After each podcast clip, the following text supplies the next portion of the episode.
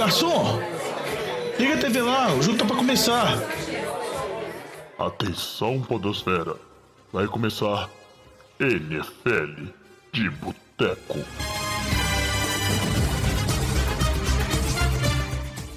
Bem-vindos a mais um NFL de Boteco, seu podcast preferido sobre futebol americano. Eu sou o Thiago de Mello e hoje temos aqui no nosso boteco Diogão Coelhão. Fala, jovem, tudo bom com você? Tudo bem, Diogão. Bom ter você de volta aí, né? Depois da sua ausência. Ah, espero aí, que vocês tenham. Não, espero que vocês tenham batido muito no Lamba, porque eu tava escutando o programa passado, mas no momento que o Lamba virou e falou, eu não gosto. Eu, eu tenho um problema pessoal com o Deck Prescott, eu parei de escutar. Parei, larguei assim e falei, não, não tem como, né? Porque aí, se é problema pessoal, a gente tem que deixar para psicólogo. É complicado. Faltou, faltou, foi tempo para bater no Lamba. Quem tava aqui batendo no Lamba comigo e tá de volta esse programa é Vitor Oliveira. E aí, Vitinho? Fala, Juvenil, beleza? Tranquilo demais. E fechando o programa de hoje, aqui no nosso boteco também, tem ele, Alex Reis, o homem que, além de editar tudo, nunca perde a esperança no New York Giants. Verdade, velho. Esse ano eu tenho, tô com esperança. Vamos ver se depois de dois anos, dois barra três anos de desesperança. Vamos ver se esse ano sai alguma coisa. Ou se eles vão me, me decepcionar como sempre, né? É, Chalé. Qual que é a sua maior? Qual que, é a sua maior, qual que é a sua maior esperança, Chalé? O Minha Giants, esperança. Ou ah. você fazer um programa sem ter que precisar passar filtro na gente, que vai funcionar tudo bonitinho, assim, sem nenhum erro. Nossa, velho, difícil. Difícil. Difícil, não, mas eu mas... acho que tá mais fácil a gente fazer um programa sem precisar de editar nada do que o Giants. É que eu pensei que você... coisa ali, velho. Mas eu vou ser bem sincero, a torcida do Giants, não só você, Alex e tal, mas você, nosso ouvinte, torcedor do Giants, vocês não merecem ganhar nada por muito tempo. Vocês aprenderam a deixar de ser ingrato, porque o torcedor do Giants não valoriza o principal jogador da era recente do Giants, que é o Eli Manning. Você não vê um torcedor do Giants com a camisa do Eli Manning, você não vê os caras defendendo, batendo na mesa do boteco quando alguém fala mal do Eli Manning. E a verdade é que o Eli Manning que levou esse time aí a ter relevância no século em que estamos. Não, não, não. não. Eu, eu falo, o, o primeiro Super Bowl que eu vi do Giants foi esse cara aqui, ó, 92, Michael Strahan.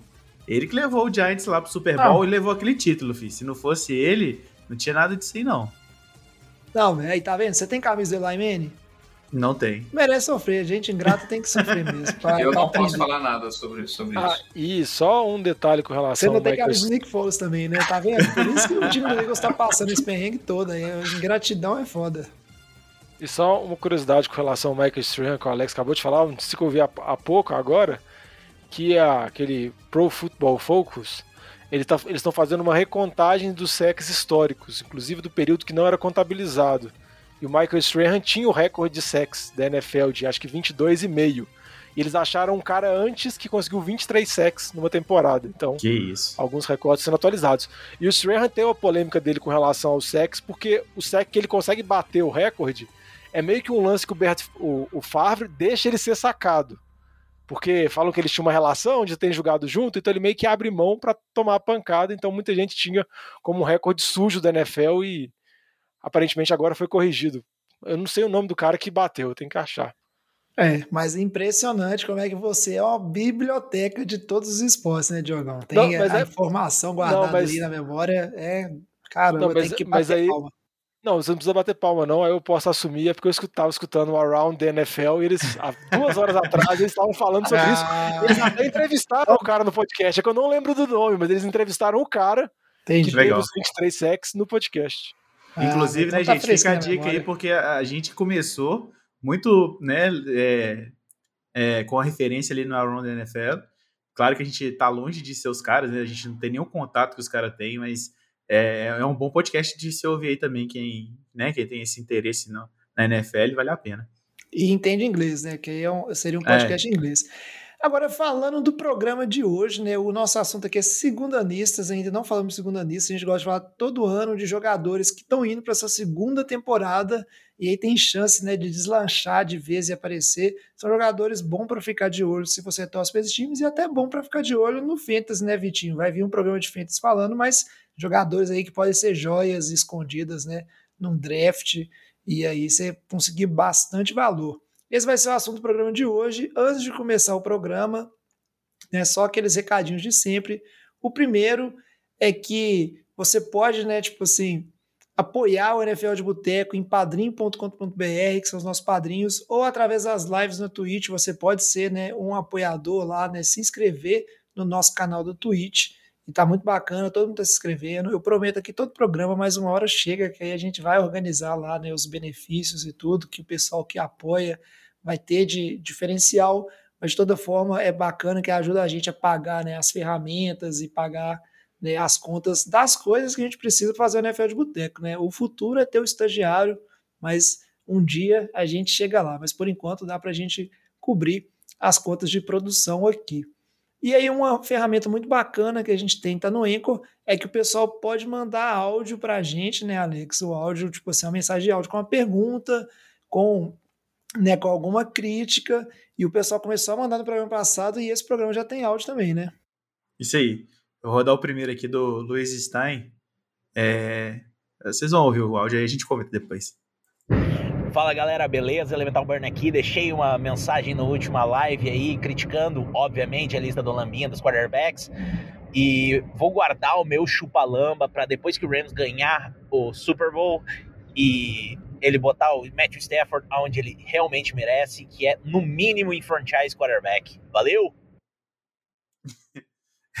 Olha, é o Band deve estar tá ao vivo, inclusive, hein, lá na live, lá no, no Twitch. Tá, tá ao vivo, tá sempre acompanhando a gente nas lives aqui no Twitch. E a crítica é justa, né? Que a gente falou muito do Lamba que botou o Matthew Stafford, né? Lá no lá embaixo ali, um cara pouco valorizado, mas esse ano também não, não tem desculpa, né? Vamos dizer assim, ou vai ou racha, só não vai ganhar esse Super Bowl, né? Só por cima do meu cadáver que o, o Rams vai ganhar alguma coisa. Vou torcer muito contra, né? Mas eu gosto do, da ideia do Matthew Stafford. E a gente tem mais áudio aí, né, Alex? Isso aí, vou rodar o próximo aqui, do Eduardo Dufaim. E aí, pessoal, tudo bem? Aqui é Dufaim de São Paulo, torcedor do Green Bay Packers. É, não vou mandar chupa-lamba, porque acho que já tem que estar implícito, né? Mensagem aqui no Anchor já, já, já pensem nisso logo de começo, acho que já é, já é padrão, então não vou me, não vou me preocupar em falar isso novamente. É, mas eu vim aqui fazer uma crítica, na verdade, né? Dizer que é, é impressionante um, um, podcast de NFL de, de Minas Gerais não ter um cabeça de queijo. Não faz o menor sentido isso. é, vocês precisam corrigir isso aí de alguma forma quanto antes. Beleza? Brincadeiras à parte, parabéns aí. Curto muito o trabalho de vocês, acompanho sempre. E espero que vocês continuem bem aí, ok? Um abraço, tchau, tchau. É isso aí. É uma coisa para se pensar, né? E tem um ótimo ponto. É, é aquela coisa, né? Tipo assim, é mascote. A gente não escolhe a gente time que tem, mascote. Nós temos vários, vários amigos torcedores do Packers, é, inclusive. Tem muitos. Aqui, chamam de, até de Goiás. É, fica, fica a dica aí do Fai. Não sei como é que é o apelido carinhoso, mas os nossos amigos, que não, são vários torcedores dos Packers, chamam ele de Goiazão da Massa. Um grande abraço para o Alessandrinho, que é, é fã do, do Packers. Mas eu acho que muita gente começa fazendo podcast para tentar ganhar fama, conseguir monetarizar, mas eu acho que o nosso auge do nosso podcast vai ser um dia quando a gente puder voltar à realidade, voltar a se encontrar, andar na rua assim, estiver andando lamba na rua e de repente ele escutar vindo de algum canto um chupa-lamba. Nossa, eu acho que esse dia, sonho. quando acontecer assim, eu acho que a gente alcançou os nossos objetivos. Assim.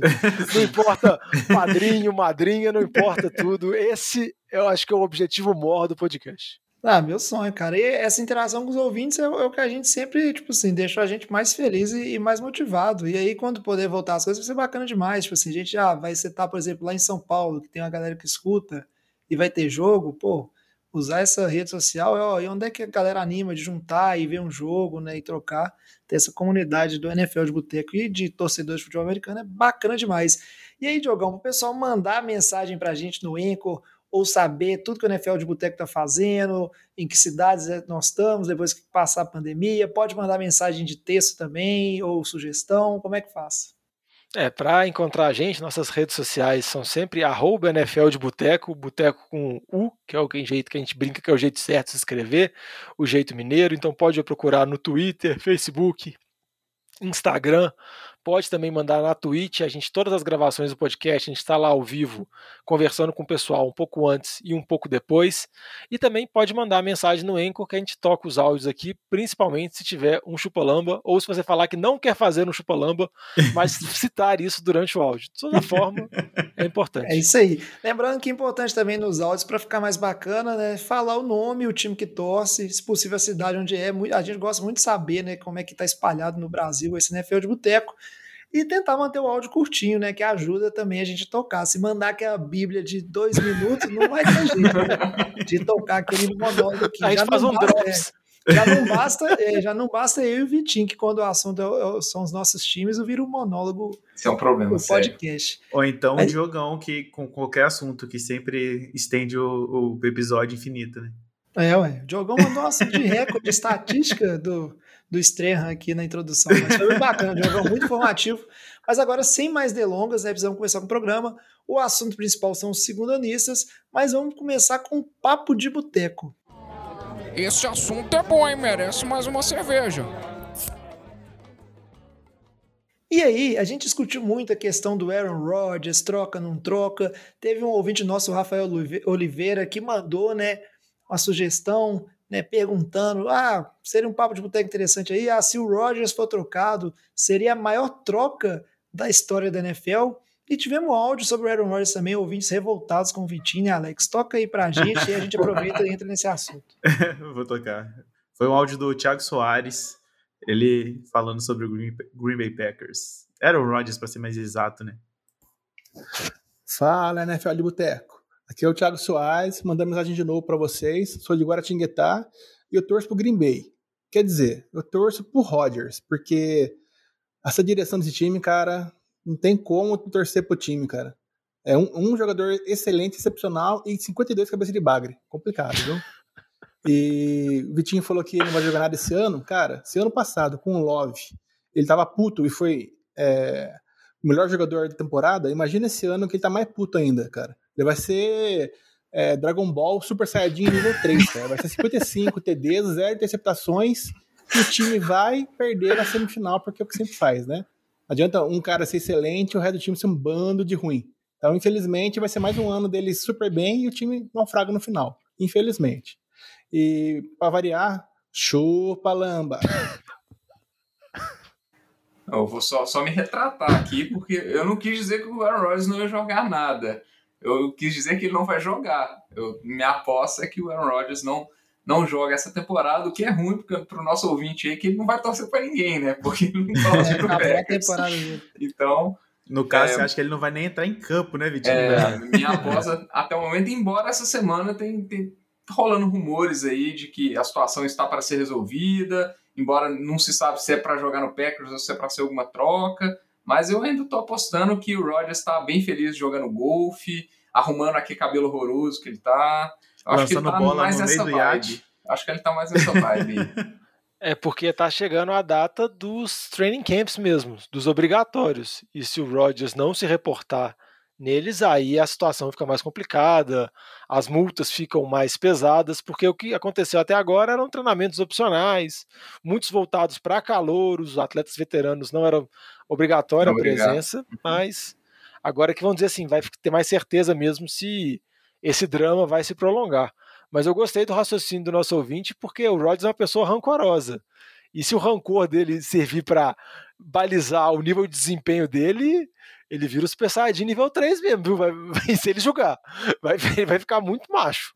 Ô, é, ô Diogão, você acha que o nível de rancor dele é igual do do. Como é Michael Jordan? De Michael Jordan. Não, é, é, não, eu acho que não, porque o Michael Jordan é uma pessoa. É um outro nível, assim. o Michael Jordan é doentio, velho. Porque o, o, não chega no nível do Michael Jordan de inventar rancor contra os outros. Né? Pelo menos ele tá, ainda tá tendo mágoa com coisas que aconteceram de verdade, né? Mas vamos ver, né? Realmente se, se motiva. E aí, Aproveitando a deixa aí, Vitinho, você já falou da questão do Roger ser trocado, não ser trocado. Se ele for trocado, o que, que você acha? Como o Rafael Oliveira perguntou, é a maior troca né, da história da NFL? Qual é a sua opinião sobre isso? Para mim, tem que avaliar em termos de ponto de vista. Né? Se for o tempo, ponto de vista de maior troca no sentido de, é, de volume de, de jogadores, de piques, etc., envolvidos, aí a resposta é não. Depois eu, eu tenho certeza que você vai trazer aí um pouco da história da NFL aí pra gente, jovem. É, mas se a gente for avaliar, e que aí é onde eu vou, vou focar aqui, em termos de maior troca no sentido de impacto do jogador a ser trocado, é, aí eu diria que sim. É, eu diria que sim. É, nunca a NFL teve uma situação dessa que o, que o MVP da temporada anterior é, foi trocado para um, um time é, e, se, e ainda se tratando do QB que teria um impacto absurdo em qualquer time que ele chegaria. Né?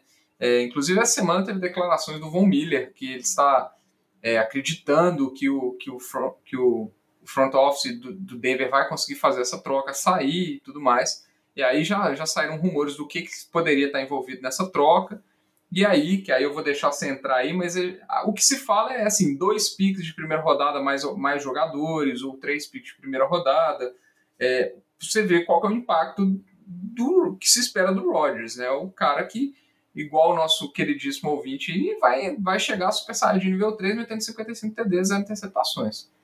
É, então, assim, em termos de impacto, com certeza, se a gente pensar em jogadores QBs é, consagrados foram trocados, tem outros nomes na história aí que a gente pode citar, né? O, o Joe Montana, quando foi, mas já tava, também estava no final da carreira, mas ele não estava com os desempenhos que o Rodgers teve igual na temporada passada. E São é, Francisco quis trocar ele, né? Quis trocar o Steve ele, Young, né? que também é um cenário. Porque estava tava chegada do, do Steve Young, e aí ele acabou indo para o, o Montana foi, foi para Kansas City. É, tem o caso do, do, do, Brett Favre, que era um super jogador da história do, do Packers, mas que também já tinha, já estava assim, pulando de time para time, né? Não, não, era aquele. É, já, já não estava com os desempenhos de, de, de, alto nível dele, né? Então, é, pensando assim nessas questões de impacto na NFL, seria a maior troca, o maior rebuliço que, que a gente vai presenciar em bastante tempo. É, mas pá, concordo com você, Vitinho. Não poderia ter falado nada melhor, né? Que é, cara, é difícil, né? É impossível acontecer. Tão impossível que eu ainda tô no partido, né? Não sei o que, que o Diogão pensa, no partido que não vai ter troca nenhuma, tipo, não se troca Aaron Rodgers, e se ele não jogar, ele vai ficar sem jogar, Green Bay não vai abrir mão de jeito nenhum. A não ser que o Jordan Love seja um fenômeno e aí você descubra que você tenha o, o sucessor aí já na mão. A questão de história que o Vitinho falou, você quer adicionar mais alguma coisa, Diogão, sobre isso? Ah, já, só para reforçar, tipo assim, eu acho, eu vejo muito pouco provável a troca, porque eu acho muito difícil você encontrar um cenário que vai agradar os dois times ou minimamente agradar, porque Green Bay vai, vai receber o quê? Vai receber vários picks de draft? E isso vai agradar a torcida de Green Bay? Não sei se Green Bay tem interesse nisso, porque receber o pick de draft agora, receber pick de draft na próxima temporada, o draft vai ser o mesmo. Você vai ficar um ano olhando para os piques e vendo acontecer. Pode então, falar, ó, vou te contar a história, então, já que tá com esse papo de pique de draft. O Vitinho bem falou aí, a gente deu uma pesquisada né, para entender essa questão histórica. E aí, aqui é considerada a maior troca da história da NFL, em termos assim de volume e valor, né? Lembrando que não se troca jogador por dinheiro na NFL, isso não existe. Foi a troca do Herschel Walker, isso aconteceu em 89, ele era o running back do Cowboys, e aí teve uma temporada fantástica ali, é, com o Cowboys no ano anterior. E o time do Vikings, né? Coitado do Vikings, que a gente falou aí, não ganhou o Super Bowl até hoje. Tinha aquela convicção, talvez igual fizeram com o Kirk Cousins ali, que só precisaria né, desse running back número um. Lembrando que na década ali de 89, 80, início de 90, ainda o running back era, tipo assim, era uma posição, não é igual hoje, né? Que o pessoal não valoriza tanto, era uma das posições premium de ataque. E aí teve uma troca entre Cowboys e Vikings que envolveu oito picks de draft, jogão. Oito picks. E aí foram dois de primeira rodada, três de segunda rodada e de terceira rodada também. E alguns outros picks periféricos. Isso fora alguns jogadores do Vikings que foram. E condicionado assim, se eles continuassem no time dos Cowboys na temporada seguinte, né? Isso minimizaria a quantidade de picks, mas não. Se, por exemplo, se o, o Cowboys não aproveitasse os jogadores do Vikings, ele ganhava mais picks ainda, né? Do, do time do, do, do Vikings. Do Vikings, se dispensasse os jogadores. A troca foi tão, tipo assim, monumental que o Cowboys entrou, tipo assim, na reconstrução total, entre aspas, porque você ganhou tanto pique que, do, um time que né, não precisou nem fazer um esforço para isso, que ele basicamente dispensou o jogador e começou a construir um time no draft. E aí o torcedor do Cowboys sabe que, tipo assim, esse time que foi construído com isso aí, o Cowboys ele ganhou três Super Bowls, se eu não me engano, na década de, foi de início 90, 90, 90. Né? Com essa quantidade de pique. E aí o Vikings, por outro lado, não ganhou o Super Bowl, né? O Herschel Walker não entregou o que se esperava. Em 92 ali, ele já não estava nem no time mais. E aí tá aí, né? Essa, o time agora continua sem ganhar.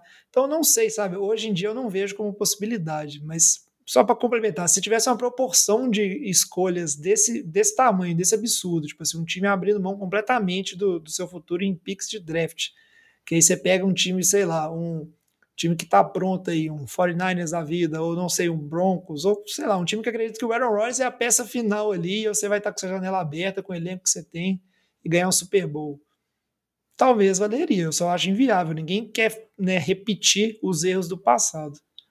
Ô, Jovem, Mas... você como manager de São Francisco, você trocaria o seu queridíssimo Trey Lance, o pique de primeira rodada, as três piques de segunda, mais três piques de terceira pelo Aaron Rodgers? Cara, não, velho. Eu não trocaria, porque é, sei lá. Se bem que eu acho que eu trocaria, porque o Aaron Rodgers joga mais, né? Cara, então, é... aí, já não, aí, aí hum. pode, pode até ser que, que aconteça uma maior, né? é. vai saber. Não, aí você o, me apertou sem me abraçar. Mas o problema dessa confusão toda que você fez aí, Vitinho, é que São Francisco não tem os piques, né? Você trocou tudo para pegar o Trey Lance. Então, é uma coisa muito complicada. Mas o que eu tô querendo que eu comentei é o seguinte: eu não sei se para Green Bay é muito atrativo esse pacote de múltiplos piques agora, porque eles só vão conseguir aproveitar daqui a um ano. E eu acho que o Rodgers sentar daqui a um ano eles vão, talvez vão ter a proposta similar, talvez um pouco pior, mas não sei se é interessante isso. Eu acho que poderia fazer o Green Bay ficar interessado é pegar jogadores bons, jogadores jovens, como por exemplo Denver mandar um Bradley Chubb da vida, um Cortler Sutton da vida, fazer uma troca envolvendo jogadores. Só que eu acho que isso não é interessante para o time que quer receber o Rodgers. Porque é. você quer pegar o Rodgers para você ser competitivo, então você precisa manter Mas, esses caras. então, por isso... isso que eu acho que a conta é muito difícil de fechar, velho. Por isso que eu acho muito complicado, não bate. Eu entendi seu ponto de vista, mas é por outro lado, a gente recebeu uma mensagem de ouvinte que existe essa visão. Não estou falando que é a visão né, do, do departamento técnico, comissão técnica, né, do administrativo de Green Bay, mas existe uma visão né, que é, de quem torce, de vários torcedores, existe uma visão de certos analistas que o time de Green Bay falta. Né? E a gente atribui um pouco dessa crise que em relação ao Rodgers, em repetidos anos, repetidos drafts, né, o time não se movimentar o suficiente para trazer as peças que não, mas... faltariam não, mas aí... Green Bay ser um contender de fato e parar de morrer na praia. Porque o, o que incomoda o torcedor de Green Bay e o time de Green Bay é tipo assim, você tem um cara jogando muito, é o MVP né, da última temporada, e Green Bay tá batendo na trave há algumas temporadas, chega na final de conferência, perde, chega na final de conferência, perde. E aí sempre perde para times que não necessariamente eles têm um quarterback melhor, ou mas são times que são melhor no, no todo. Ou a defesa está mais bem organizada, ou tem mais peças ofensivas né, para serem exploradas. E aí fica aquela sensação que você está desperdiçando o auge do Aaron Rodgers. E acho que é isso que incomoda muita gente. E eu não Ô, sei jovem. se a parte administrativa é, tipo, é aquém dessa noção, porque você não dá para você confiar 100% no que o cara fala. O cara não vai falar que o time dele é ruim. Não, mas aqui, só para não estender, porque senão isso vai virar o tema principal do programa. É porque eu acho que a gente está repetindo isso muitas vezes, repetindo várias vezes, e a gente está criando uma lenda que o elenco de Green Bay é muito fraco. E que o Aaron Rodgers só joga um animal. E não é. O Rodgers tem um dos melhores recebedores, que é o Davanta Adams, tem o Aaron Jones, ele jogou a vida, boa parte da carreira dele, com o Batiari como left tackle, que é um dos melhores left tackles. Ele sempre teve uma boa linha ofensiva em Green Bay. Se você olhar esses números de proteção de QB a linha de Green Bay sempre é uma das melhores. Óbvio que tem problemas, todo time da NFL tem.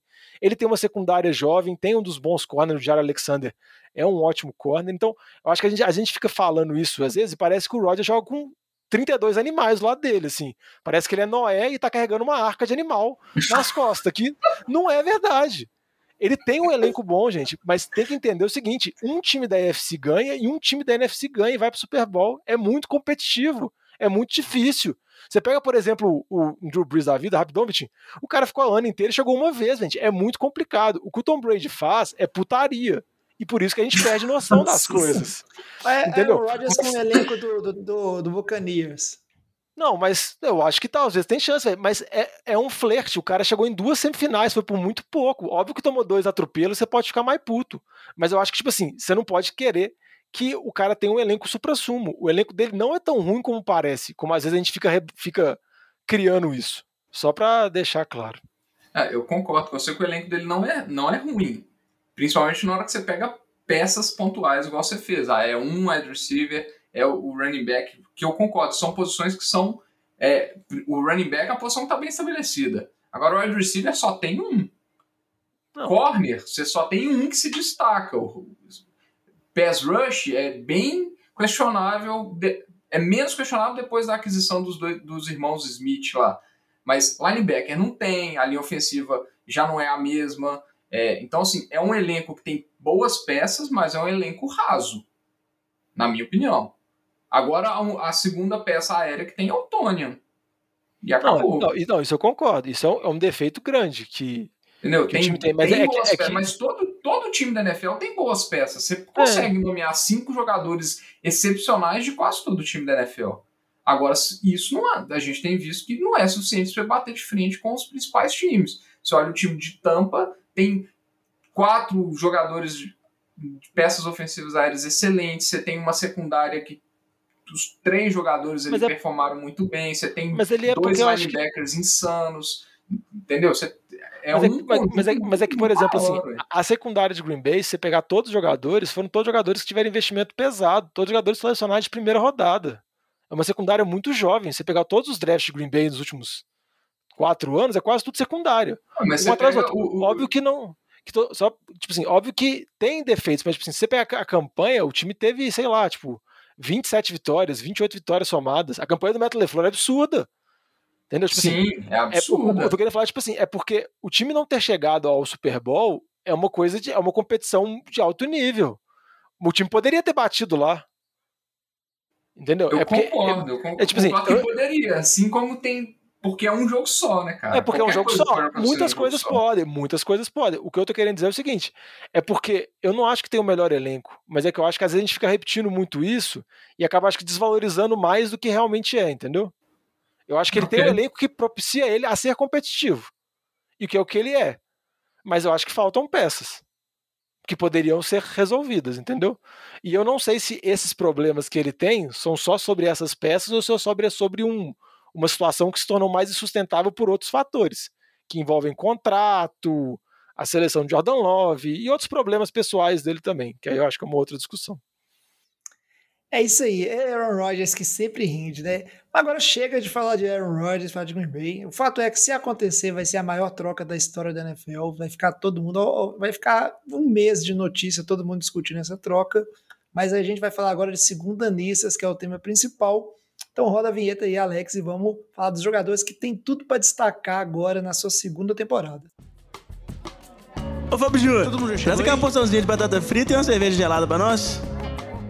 Esse aí, o que falar de segundanistas, né? Todo mundo fala, às vezes a transição da NFL é meio difícil, depende, o cara leva aquele ano ali de adaptação, mas a partir do segundo ano, você já começa a avaliar de fato aquele jogador, será que vai ser bust, será que, né, vai ser todo mundo perdoa a primeira temporada, mas todo mundo espera que seu quarterback foi selecionado na primeira rodada, ele já seja o titular absoluto no segundo ano, aquele receiver que foi selecionado na primeira rodada, ele já seja ali o seu receiver 1, pelo menos. E aí vamos falar disso aí, o que a gente pode esperar. Então vamos falando aqui, vamos fazer um papo bem solto e entrando na mesa aí, né? O pessoal tá exaltado. Vamos primeiro começar com ataque, né? Falar de jogador de ataque para ficar aqui mais ou menos organizado, falando, começando aqui por uns QBs né? Diogão tá nervoso, vou chamar o Vitinho não, ali. Alex também, se quiser. É que a minha analogia de Noé é muito boa, velho. Eu geralmente é eu costumo usar ela com é. o Messi. Essa é, essa é uma analogia excelente, aplicável a muitos esportes. Isso é verdade. Noé levando a barca de, de animais. Cheio de animais. Mas e aí, quem que vocês acham que está no segundo ano, que tem tudo para destacar aí do lado ofensivo da bola oval? Bom, eu vou, vou colocar um aqui que ele é bem óbvio, mas ele está chegando num nível que nas casas de aposta de Vegas ele já está com os candidatos a MVP, o que para um segundonista é um absurdo. É, e óbvio, a gente, eu estou falando do Justin Herbert, ganhou o prêmio de calor, de calor do ano passado é, teve uma temporada, temporada absurda, passou das 4 mil jardas. É, em termos de recorde do time, não foi tão bem, né? Porque a gente lembra que o Chargers teve vários jogos que eles perderam por uma posse ali. Mas em termos de desempenho dele e o que ele trouxe para o time dele foi um absurdo. Tanto que já está se falando em, em MVP para ele. Já, o Chargers já está com a discussão de time de playoff de novo. Aquela velha história de sempre, né? Que tem um plantel e tudo mais. Só que o Herbert ele encaixou muito bem nesse time. Né? Então, assim, é, falar que ele vai bater 5 mil jardas na segunda temporada talvez seja um exagero, principalmente considerando é, as armas ofensivas do, do Chargers, que tem alguns pontos fracos, principalmente depois da saída do, do Hunter Henry. É, mas eu acho que é um cara que, tá, que, que ele pode de novo bater ele 4.500 jardas e ficar num, num, num, rate de TD para int de 3, igual ele fez, o que é um resultado absurdo para um segundo anista. Então, eu, eu, acho que é um QB que tem tudo para ter um, uma segunda temporada é, excepcional em termos de desempenho e números. Eu, eu concordo com o Vitinho e eu acho que se, se ele desenvolver mais, que é uma coisa que a gente espera, eu acho que ele pode chegar próximo das 5 mil jardas, pode às vezes chegar próximo lá. Ele teve 31 TDs na temporada passada e ele, ele não foi titular todos os 40, jogos. É, ele pode, é, não, isso é tipo assim, fazer um, um desenvolvimento, que é o normal. O cara teve a primeira temporada dele como calor, agora ele vai ter a segunda temporada, vai ter mais tempo para treinar, sem contar toda a turbulência da off-season passada ainda, que a gente esquece disso, mas treinou muito pouco por relação à Covid, não teve pré-temporada, então o cara já cai numa situação, se a gente lembrar do Herbert. E não era, ele, não era para ser o titular, não né? era então para ser titular. Os, muitos, não, não, não era o principal no training camp de. de ele, vira titu, ele vira titular porque o, o Tyrod Taylor teve aquela injeção que perfurou o pulmão dele, aquela história toda louca que ele teve que sair fora do jogo, tipo, e ele vira titular faltando tipo 10 minutos pro jogo. Era um trem que ele nem treinou na semana, ele já no primeiro jogo ele já vai, vai muito bem. Então, é realmente cria muitas expectativas. E como o Vitinho falou, eu acho que até acelerou muito o processo de reconstrução do Chargers. Tinha planejado, assim, que com a saída do Philip Rivers, que era um QB lendário, muito veterano, eu acho que o time pensou que ia, vamos dizer assim, reconstruir mais paulatinamente. Só que eu acho que eles viram que eles acertaram tão preciso nesse diamante bruto que é o Herbert, deu tanto resultado. E eles têm bons talentos, igual o Vitinho falou, tem o Bussa, tem o Bolsa, tem o Darren James, né, que tem que ficar saudável. É um grande si, mas se ficar saudável é uma excelente peça. Tem o Kenan Allen, tem outras boas peças, então acho que o time criou aquela hype de novo. Óbvio que joga numa divisão muito difícil, porque tem o senhor Patrick Mahomes, mas Justin Herbert tem tudo para ter uma segunda é. temporada muito boa. Mas eu concordo com vocês, é que apesar de parecer meio bobo você falar de, de, de destaque na segunda temporada do cara que foi eleito né, o, o calor ofensivo do ano, mas é a expectativa é tão alta né, que é, o cara vai destacar ainda mais, né? Pelo menos é o que se espera. Tem que trazer vitória, né? Para tirar aquele estigma do Chargers de ah, tá, no final tá entregando, mas se ele conseguir converter, né? Tudo isso que encantou em vitórias, Aí realmente vai ser, né? Todo mundo aí batendo palma e ó, mais um, o cara que vai talvez vai estar tá disputando aí, né? É, pau a pau, jada a jada com o Patrick Mahomes no, nas próximas décadas aí de futebol americano. E vocês eu aí, inter... Alex, o que, que vocês eu, têm de. Eu acho interessante, só comentando um pouquinho sobre o Justin Herbert, só uma né, coisinha minha assim, que eu acho ele ele meio parrudão, assim, ele lembra um pouco o Philip Rivers, sabe? Tipo assim, no, no biotipo dele. Aí, sei lá, vai que bateu aí junto com o time por causa disso também, né? Não, o Felipe Rivers deve ter um filho parecido com ele. ele tem tantos, é, cara, plot twist, né? Justin Herbert é filho do Felipe Rivers. É, velho, existe nepotismo. filhos que o pessoal nem sabe mais, né? Que é o é, é a galera parou de rastrear, assim, já, já nem tem como mais, assim, perdeu a conta. Mas aqui já, é. pra não falar besteira, você quer falar, Charles? Não, pode, pode começar aí.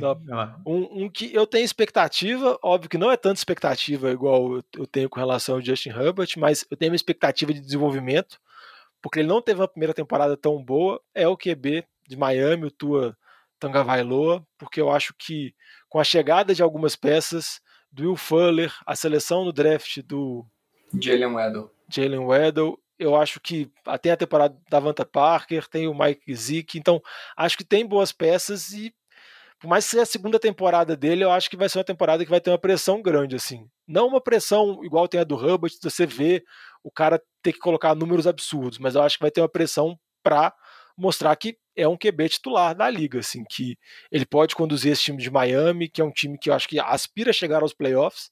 Óbvio que não é favorito na, na divisão também, por causa do time dos Bills, mas eu acho que é um time que sonha com wild card pelo elenco e pelo investimento sendo feito. Mas titular, desde a semana 1, vindo de um ano depois daquela lesão séria que ele teve para Alabama, então ele vai ter condições físicas melhores. Eu acho que vai ter uma cobrança grande sobre ele, porque ele está agora repleto de boas armas ofensivas, né? Então eu tenho uma certa expectativa para ver, por mais que o jovem Discord aí tá fazendo uns desfazendo aí. Vai discordar, Diogão. Mas eu, não, sua análise para mim não tá precisa. É, é que é aquela coisa, né? Enquanto, como é que é curioso, assim, né? A narrativa. Enquanto a gente fala de ah, você trazer armas para o Justin Herbert para cercar ele, né, de mais talento em volta do time do, do Chargers, tem boas armas, como você falou, para dar mais chances de vitória. Em relação ao Tua, a gente já fala dessas armas como se fosse um, quase um teste. Ó. Trouxemos as armas aí, ó. agora você tem seus receivers, e agora se você não der um jeito, entendeu?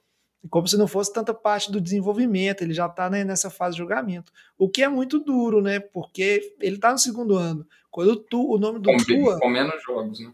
É, bem menos jogos, mas o nome do Tua, quando ele aparece nessa lista, não sei se aconteceu com algum de vocês, sempre me surpreende que eu fico com aquela sensação que o Tua tá na liga há mais tempo. Você olha, pai, só, tipo, não, ele tá mas... no segundo ano, dá aquela sensação que, tipo assim, ah, ele teve batalhando lesão já por mais tempo, né? Mas e é às vezes tem expectativa parece. nele há muito tempo, jovem. Ele já é, é cotado há muito tempo. A, a grande questão aí é, e que, gente, que, você coloca essa questão assim, não, tu agora é um teste.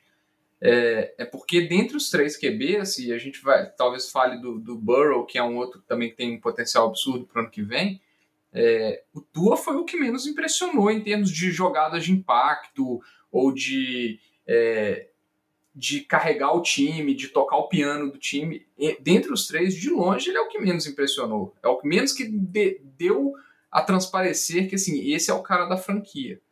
Ele não convenceu ninguém com as partidas, sei lá, seis, sete partidas que ele foi titular na temporada passada.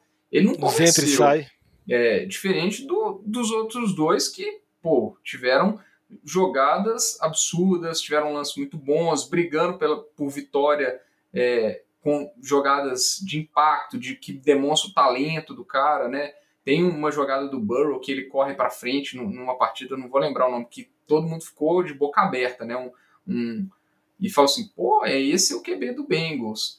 Então, assim, acho que o Tua, a questão toda dele, que tem esse certo descrédito ainda, é mais porque ele, dentre os, os três, foi o que teve a pior, é, a pior primeira temporada. Mas é, talvez, olhando armas, ele tenha o melhor lugar de estar, porque ele tem a melhor linha ofensiva é, dos três, provavelmente. É, ele, assim como o Burrow, ele tem um trio de wide receivers muito bom, mas ele tem um Tyrene que o Burrow não tem. Então, assim, talvez ele esteja no melhor cenário dos três, se a gente for avaliar, mas é o que a gente tem mais dúvida. Tem uma boa defesa, que não vai colocar muita pressão no ataque.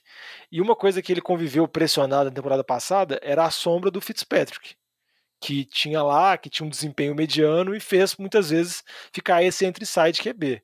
O Fitzpatrick saiu, foi para Washington, mas o QB reserva dele é o Jacob Brissett. Óbvio que não é nada que você fique assustado, mas se você listar os 32 QBs reservas da NFL, o Brissett deve estar no top 5, top 7 desses QBs reservas. Então, não é um reserva qualquer.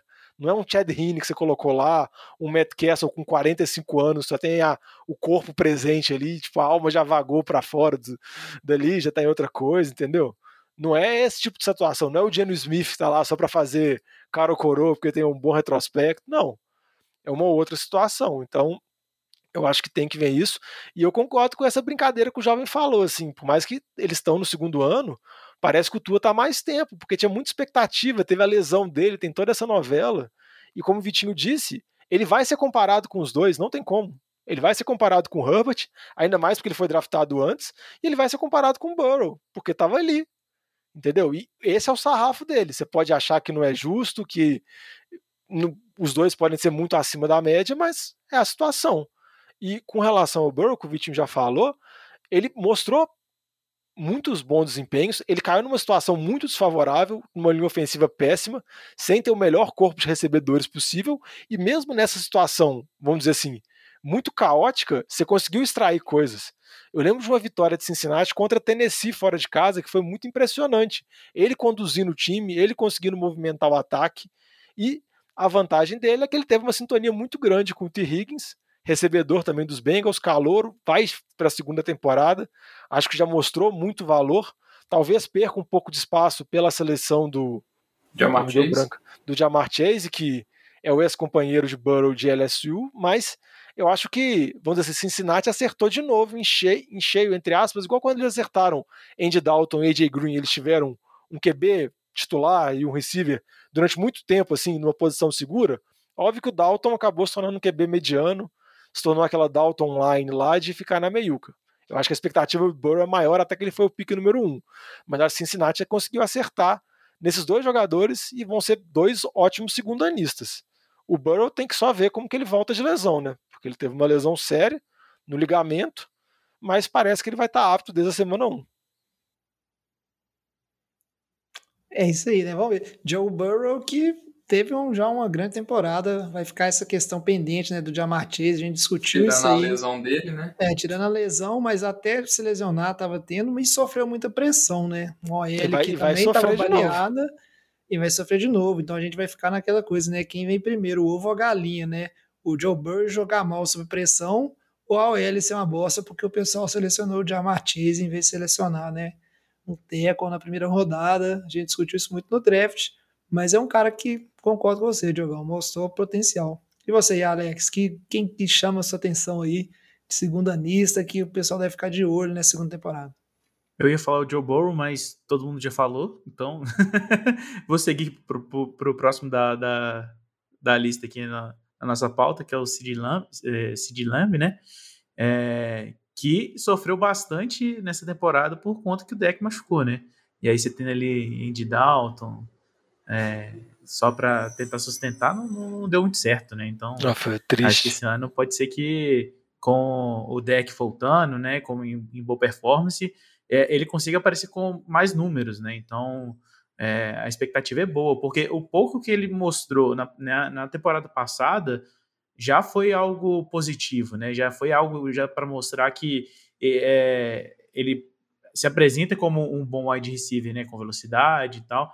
Então, vamos ver. Acho que esse ano tem, tem boas chances aí.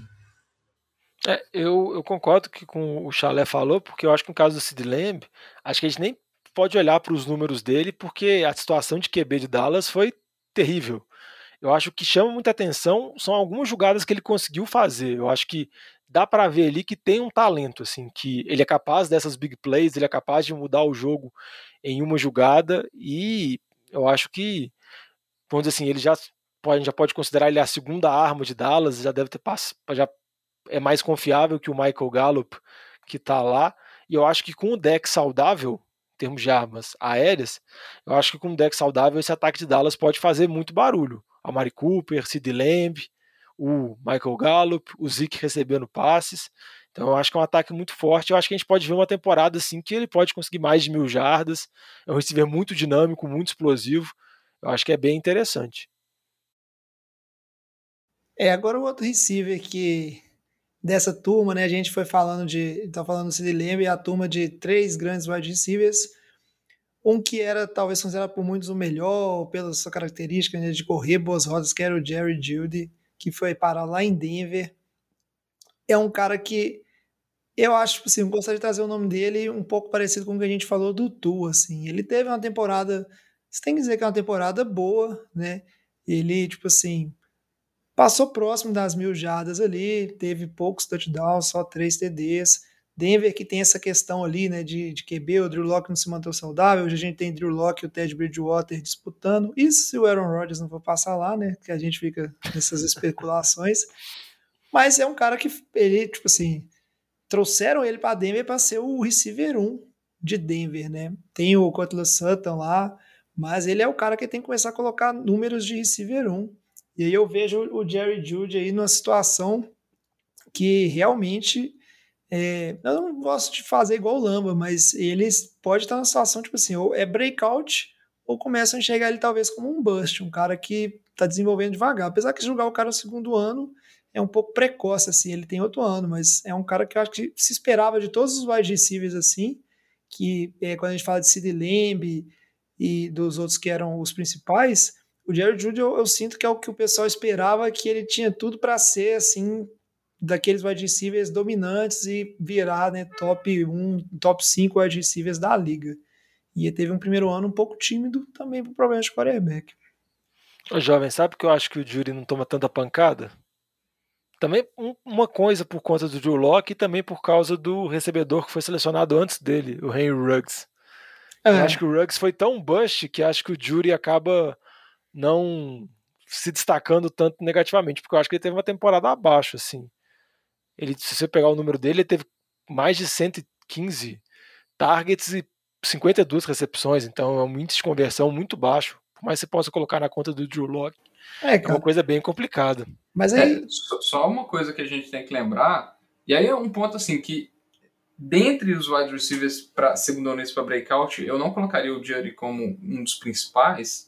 Posso, espero estar muito enganado, mas esse ponto que o Diogão falou para mim é muito importante. É, porque o ponto que sempre se colocava que, que a grande trunfo do Jerry Judy é que ele é um ótimo corredor de rotas. Então, você tem um wide receiver que está na casa dos 45% de recepções em termos de volume de target. É muito baixo. Se o trunfo dele é saber correr rota, você espera que o cara, que o cara tenha um espaço que consiga ter, ter, ter, mais espaço em relação ao marcador, que ele seja mais livre seja mais fácil do cara receber essas bolas. Então, tem a parcela que ele tem um QB questionável? Tem, mas sem falar dos drops que era um ponto também que era um ponto forte dele. Ele teve muitos drops na primeira temporada dele. Teve, acho e... que ele foi o receiver que mais teve, teve drops. Teve foi segundo o de mais drops. É, e lembrando que o Cortland Sutton passou a temporada inteira quase machucado, né, fora, e ele, o Jerry Judy não foi o grande, não foi assim aquele cara do, do, dos Broncos. Teve algumas partidas boas, mas em termos assim, ah, é, era o momento dele se, se aparecer e ele demonstrou. Tiveram partidas que o KJ Hamler jogou melhor. É, então, assim, ele deixou muito a desejar, na minha opinião, também na primeira temporada dele. É, e, assim, com o retorno do Cortland Sutton, eu não, não, não sei, para mim o target dele tende a cair. É, não sei se ele vai ser um cara que vai ter um, um breakout assim. O Cortland Sutton é um, um receiver muito bom. Então, Tem um Noah Fent crescente de produção. Um Noah Fent, então eu não sei se vai ser um, um segundo ano excepcional para o Jared Judy, não. Espero que esteja enganado. É, espero que ele faça jus aos videozinhos que ele coloca de pré-season fazendo drill, porque realmente os drills dele são absurdos, mas em campo ele não performou tão bem assim, não. Não, tá bom, já, já aceitei, eu vou cortar ele da lista aqui. Às vezes o negócio dele é esse, é fazer drill, entendeu? Ele então conta pra mim aí, Vitinho, um receiver que você acha que é breakout aí. Um wide receiver que eu acho que tem grandes chances de, de ter uma temporada muito boa, na minha opinião, é o Michael Pittman Jr., do Colts. É, ele é um wide receiver enorme em termos de físico, ele tem tipo 1,93, 100 quilos, então ele é um wide receiver muito grande. É, é um, vai ser uma referência do ataque do, do, dos Patriots, do, dos Colts. Ano passado ele não teve um, números muito bons na temporada de calor, mas se a gente avaliar o jogo aéreo dos Colts como um todo, não foi muito bom. É, e com a chegada do Carson Wentz, se você lembrar os, os últimos wide receivers que tiveram boas temporadas com o Carson Wentz, bons números com o Carson Wentz, ou partidas muito boas, a gente lembra do Alshon Jeffrey, a gente lembra mais recentemente do Travis Fulgham, que, é, que ninguém sabia quem que era, mas era um cara gigante, é, alto, forte, que, que se, se, tornou uma referência do Carson Wentz. E o o, Michael Pittman é um cara que nos Colts ele pode ter esse papel. Né? Muito diferente, por exemplo, do T.Y. Hilton, que tem 1,78 de altura, ele é bem menor, ele tem uma característica muito diferente. É, então, embora eu ainda acho que o Colts vai querer correr muito com a bola, é, eu acho que talvez o Michael Pittman se, se torne o, o, principal alvo, talvez, do, do Colts ali, até frente do, do T.Y. Hilton, que teve até uma certa demora para renovar essa pré-temporada é, com os Colts aí. Então acho que o, que o Pittman pode dar um, um salto de produção considerável aí nessa, nesse segundo ano dele. É, talvez, talvez aí o sucesso do Carson Wentz no Colts esteja intimamente ligado ao Pittman ter sucesso também nessa segunda temporada dele, né? Não vai ter como separar os dois. E que mais tem aí, Diogão, de calor? Calor não, né? De segunda lista que a gente tem que ficar de olho aí, que deve estourar agora nessa temporada de 2021. Jovem, só para antes de falar o quem acho que vai, vai estourar, um cara que eu acho que já estourou, mas vale sempre a pena falar dele rapidinho, é o Justin Jefferson, receiver dos Vikings, que eu acho que ele não vai estourar porque ele já na primeira temporada dele, eu acho que ele já pode ser considerado, sei lá, top 10 receivers da liga. Não achei nenhum absurdo falar isso, porque ele teve uma temporada monstruosa. Então, eu não acho que ele vai estourar, porque acho que ali já mostrou que é um diamante bruto e que vai dar muito certo. Mesma coisa do Herbert. Acho que só se acontecer algum desvio de rota muito absurdo para ter alguma surpresa. Mas um jogador que eu acho que vai ter mais oportunidades nessa segunda temporada e tem tudo para produzir bons números é o Ken Akers, running back do Rams.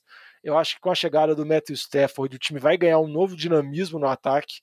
Eu acho que o time vai deixar de ser muito unidirecional, de sempre tentar correr com a bola para esconder as limitações do QB, que era o caso do Jared Goff.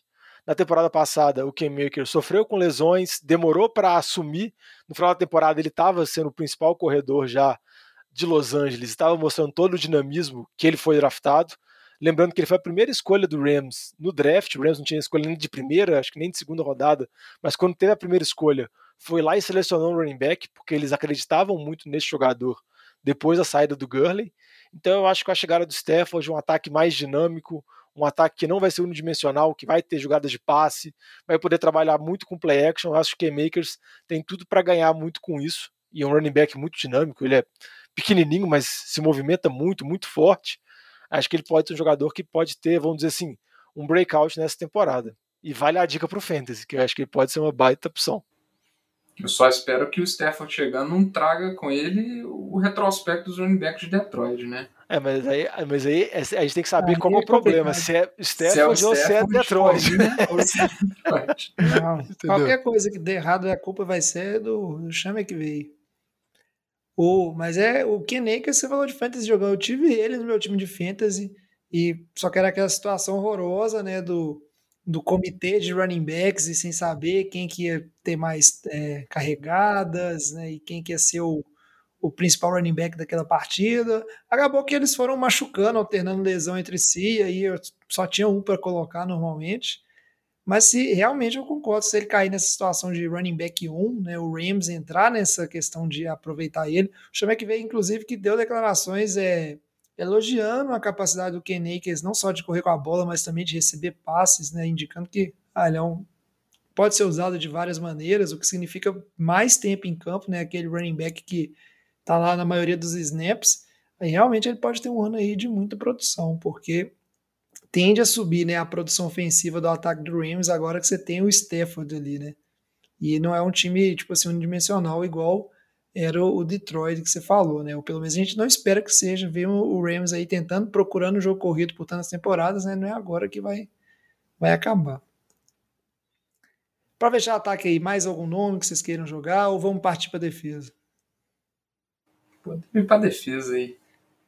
Então, para falar de defesa, já que você falou, Vitinho, puxa o nome de defesa aí, quem que você acha que a gente tem que ficar de olho? Jogadores de defesas que normalmente os caras mais monstrões, assim, eles já destacam no ano 1, né? Como é o caso do Chase Young, teve o Nick Bosa lá também no ano dele, o pessoal já entra destruindo. Mas tem muito jogador que passa aquele período de adaptação, né? Algumas transições e algumas posições são mais difíceis, e aí de repente no segundo ano tá aí dominando e surpreendendo. Quem que a gente pode ficar de olho? É um, um, cara que teve um primeiro ano muito bom, mas talvez os números ficaram um pouco prejudicados aí, é o Derek Brown, é, jogador de, de, linha defensiva do, do Carolina Panthers. É, ele foi um dos jogadores que mais colocaram pressão em QB no ano passado, só que ele acabou não convertendo muito em sacks, né, o número de sacks dele ficou, ficou bem baixo.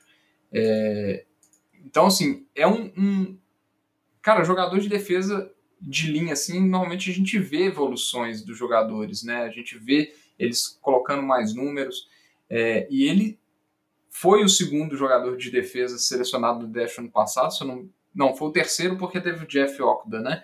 É, mas foi o segundo jogador de linha selecionado depois do Chase Young, e ele desempenhou muito bem o papel dele, colocou muitos números, não não vai me surpreender se ele colocar um, uma temporada aí acima de, de, de 8 sacks aí, por exemplo.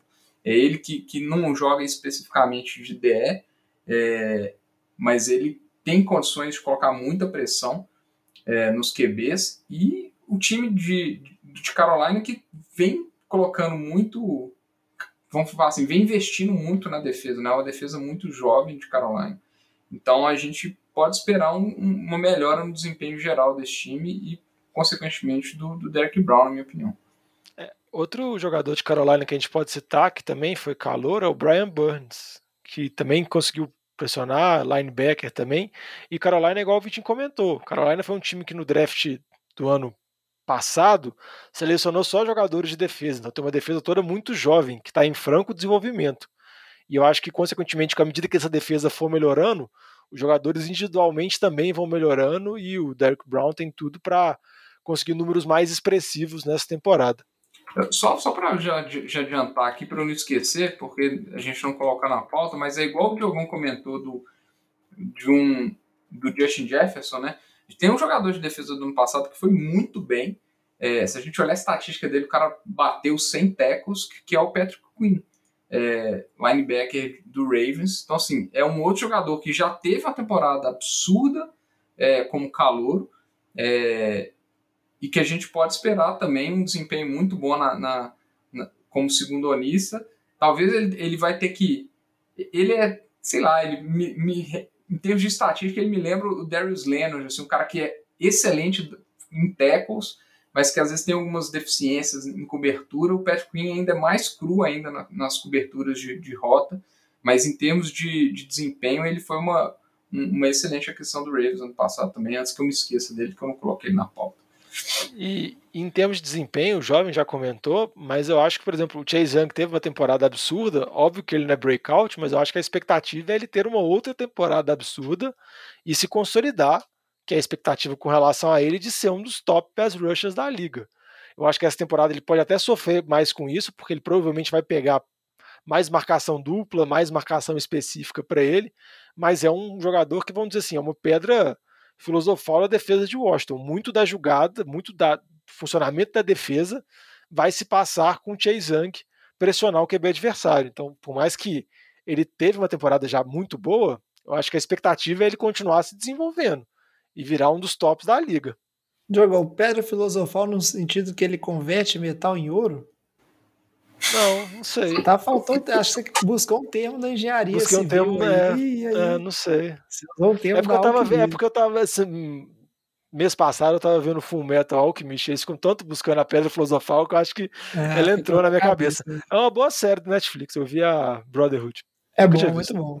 Muito bom, Diogão. É, cara. Eu só queria fazer um comentário rápido sobre os dois jogadores do, do Panthers que vocês falaram aí, né?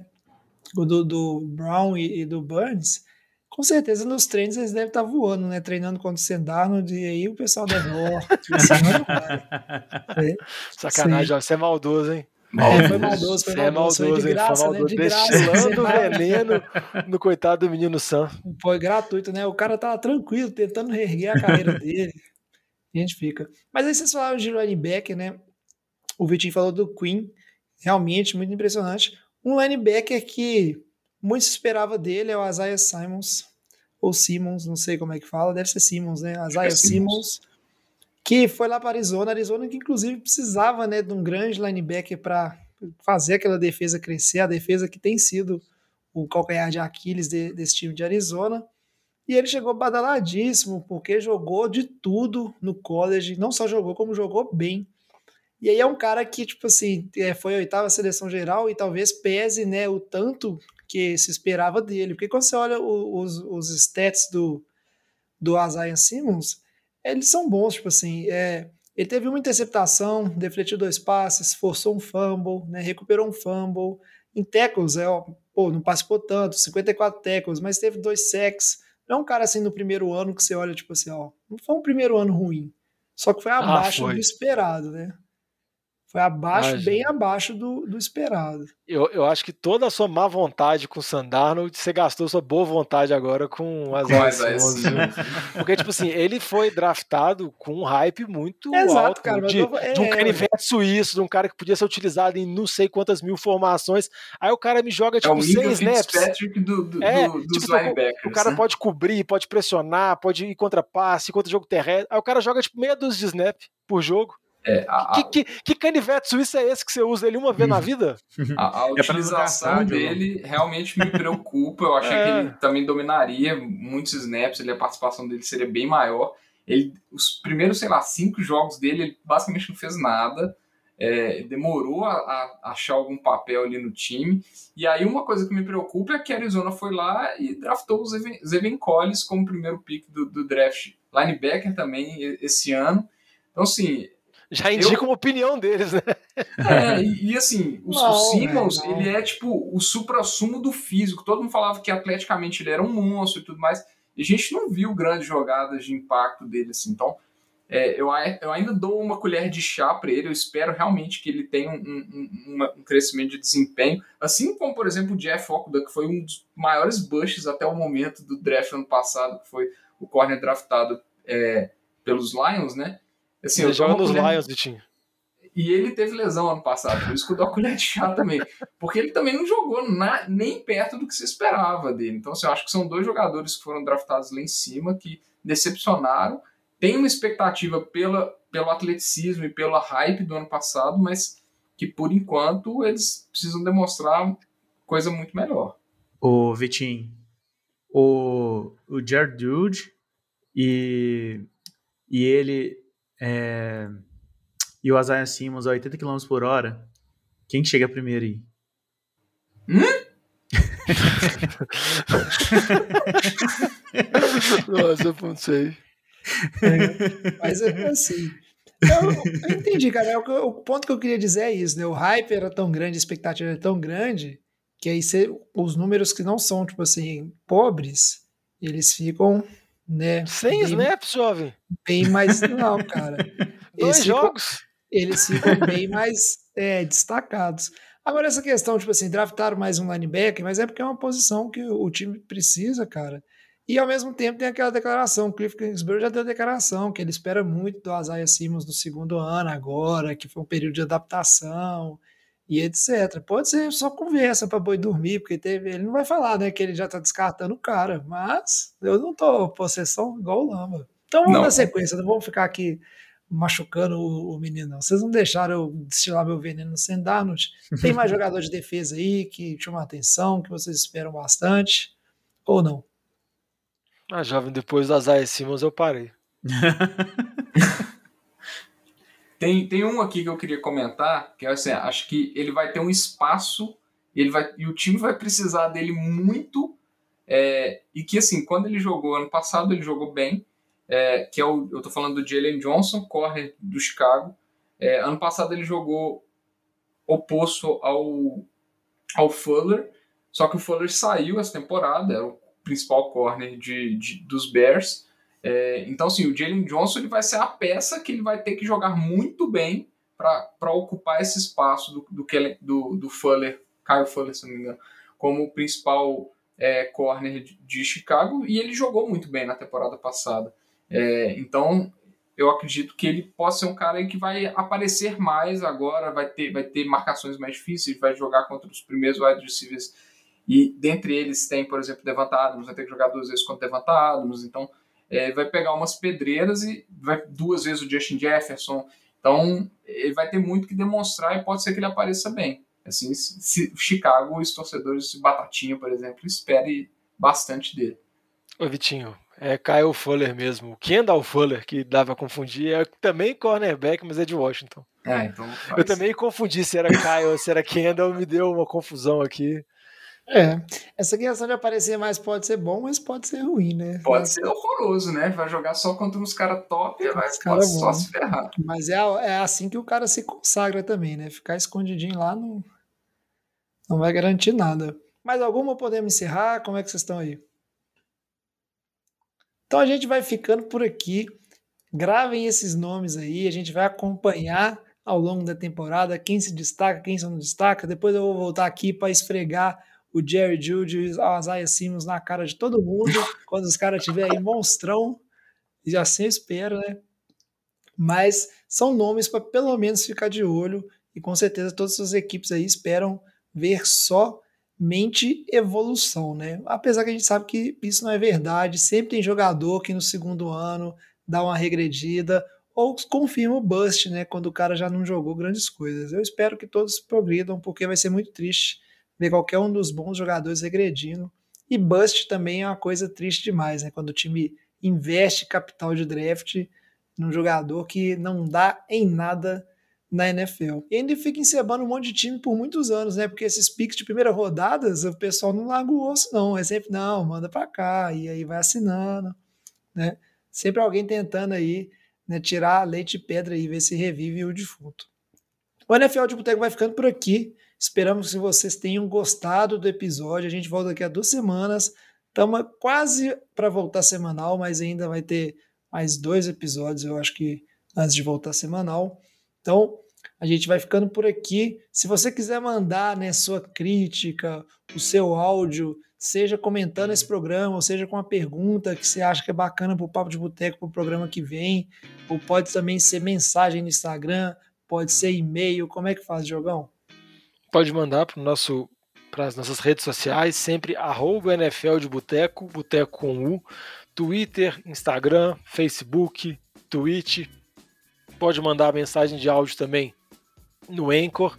E se quiser sugerir pauta, aproveita que é a última oportunidade, porque daqui a pouco a temporada vai estar começando e a gente vai começar a discutir os assuntos regulares, os jogos, as preparações de cada equipe. Então, se tiver alguma sugestão de alguma pauta mais inovadora, manda agora que é o ótimo momento.